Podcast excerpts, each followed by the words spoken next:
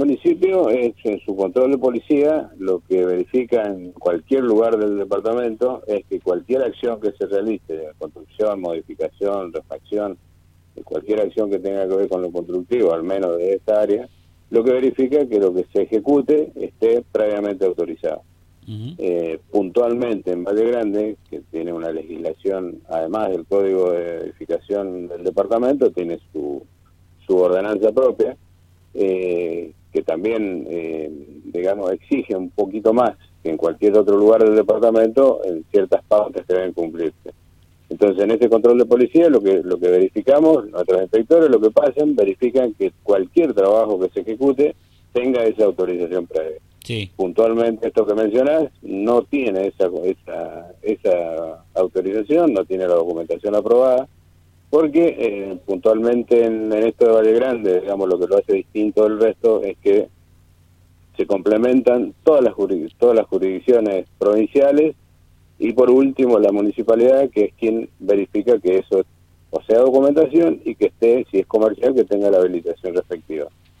Eh, mencionaba recursos naturales, tenemos vialidad provincial, eh, irrigación, hidráulica, son los entes que eh, digamos, eh, Emetur, eh, principalmente en todo lo que tenga que ver con turismo aventura, eh, son los entes que en, los cuales debe producirse primeramente las aprobaciones para que el municipio congrega todas estas, el expediente de habilitación, se deben presentar todas estas habilitaciones para que en definitiva el municipio termine otorgando la habilitación comercial respectiva. Bien.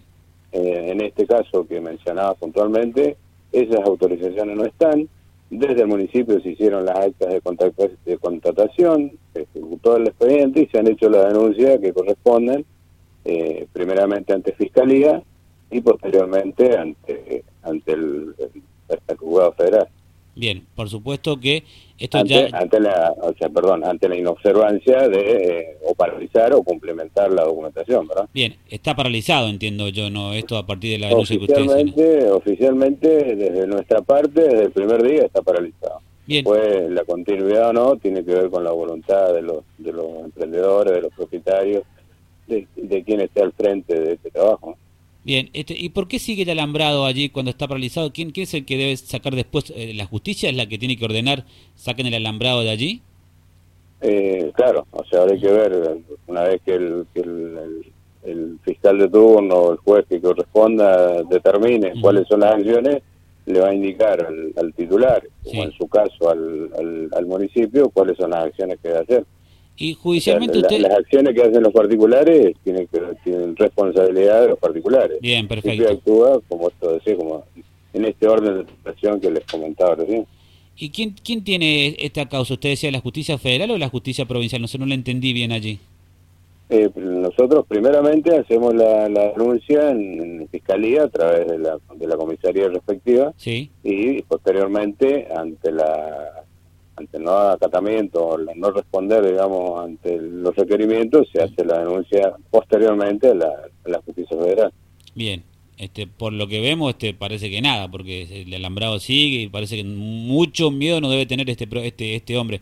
Este, ¿y quién es el dueño de este? ¿Quién es el dueño de este, de esta? ¿Quién, quién es el que el responsable de esto? ¿Quién es el que le, le pasó la topadora, voló el cerro? ¿Quién es la persona?